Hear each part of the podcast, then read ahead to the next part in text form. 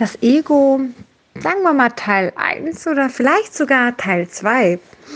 Einen wunderschönen guten Tag wünsche ich dir.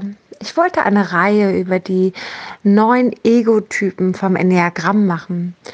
Und ich habe schon ein, eine kleine Einleitung gemacht im letzten Podcast. Und jetzt mag ich mal genauer auf den Ego-Typen Nummer 2 eingehen. Aber vorab mag ich dir ganz kurz erklären, dass es drei Obertypen gibt.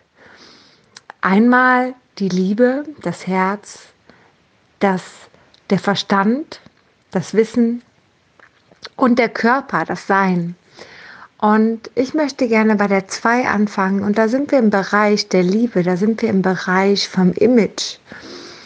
Und die 2 ist ein Typ, die ganz, ganz viel gibt. Und sie gibt dir ganz viel Liebe und sie gibt dir ganz viel und sie backt für dich einen Kuchen und sie nimmt dir alles ab. Alles, was du dir vorstellen kannst, nimmt die zwei dir komplett ab. Sie ist immer für dich da. Sie weiß immer, wo du bist und vor allen Dingen weiß sie immer da, wo du Hilfe brauchst. Und jetzt denkst du vielleicht, ja, ist ja ganz nett, kann man ja gebrauchen, nimmt man ja gerne an. Und ja, das stimmt, weil eigentlich macht die Person ja nichts Schlimmes. Sie gibt und gibt und gibt ganz viel Liebe, ganz viel Nettigkeit, so unfassbar viel Hilfe. Doch, naja, sie will halt auch. Sie denkt, ich bin liebevoll und sie will die Liebe haben. Sie gibt dir ganz viel Liebe, damit sie Liebe bekommt. Das heißt, sie macht das nicht bedingungslos, was total schön wäre, wo man sich aber auch fragen würde, warum machst du das so in dieser Form, in dieser Menge, in dieser Ausführlichkeit bedingungslos? Und auf der anderen Seite ist es so, dass, weil sie es eben nicht bedingungslos macht, es schon wieder nicht gesund ist etwas zu tun, damit du Liebe bekommst, ist schwierig, denn eigentlich kannst du ja sehen, wenn du dich gerade angesprochen fühlst, wenn du dieser Typ bist oder vielleicht auch wenn du dich mal hineinversetzen möchtest in diesen Typ, dann musst du sehen, dass du die Liebe in dir hast. Alle Liebe ist in dir. Du bestehst aus Liebe. Alles besteht irgendwo aus Liebe. Und du brauchst sie nicht von außen zu bekommen. Du brauchst sie auch nicht einzufordern. Das Einzigste, woran du arbeiten solltest, ist, dass du dich selber liebst. Und zwar so, wie du bist. Und dann, wenn du dich selber liebst, so wie du bist, wirst du zum einen merken, dass du gar nicht mehr angewiesen darauf bist, dass andere dir diese Liebe schenken. Zum zweiten ist es so, dass du auch die Liebe annehmen kannst, die dir andere schenken. Denn wenn du dich selber nicht liebst, dann kannst du die Liebe von anderen Menschen nicht annehmen. Das funktioniert nicht. Wenn du selber denkst, ich bin so hässlich, dann können dir tausend Menschen sagen, wie hübsch du bist, aber du wirst das nicht annehmen können. Erst in dem Moment, wo du diese, diese Liebe dir selber schenken kannst und selber sagen kannst, ja, ich bin hübsch, ich finde, dass ich heute gut aussehe, Erst in dem Moment kannst du das verstehen, dass der andere das auch findet und kannst es auch annehmen.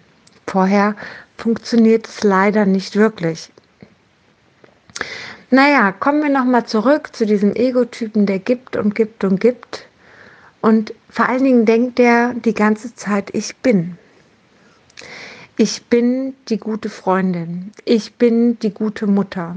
Ich bin die gute Sekretärin oder die gute Angestellte. Ich bin die gute Tochter. Ich bin irgendwer. Sie denkt es von sich und baut dieses Image auf. Ich bin die, die ganz viel Liebe gibt. Und ich will ja auch nur Gutes und ich gebe auch nur Liebe.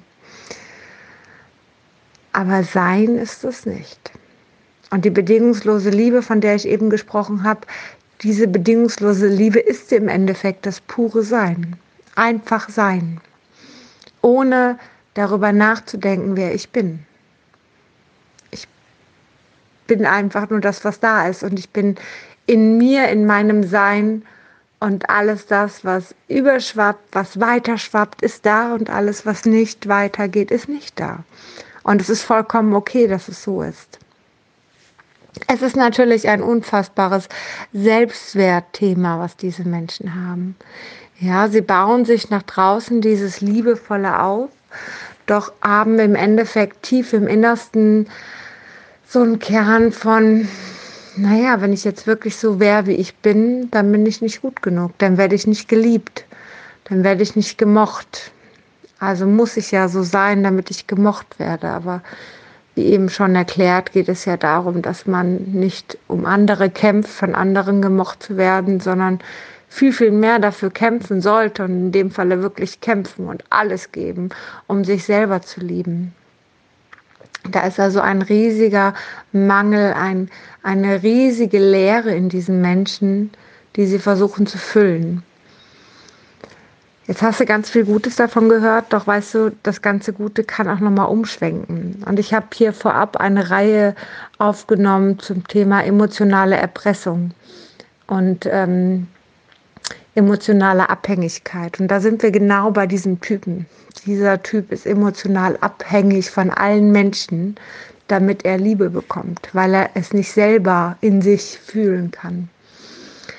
Dieser Mensch erpresst auch andere Menschen, damit er im Endeffekt Liebe bekommt, Aufmerksamkeit bekommt.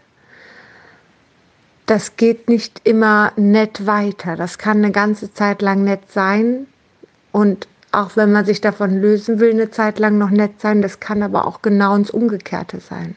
Das kann ins wirklich in eine Person umwandeln, die absolut schlecht über einen spricht die einen komplett niedermacht, die überall nur Schlechtes weiter verbringt, weiter verbreitet über die Person.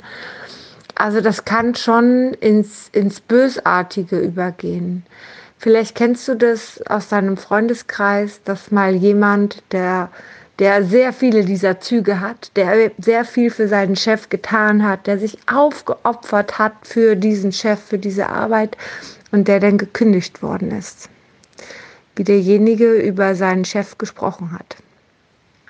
Meistens reden die nicht gut über denjenigen. Ja, weil die haben alles gegeben und die waren doch immer ganz lieb und nett. Und die haben immer nach dem Mund geredet und haben immer ihr Bestes gegeben.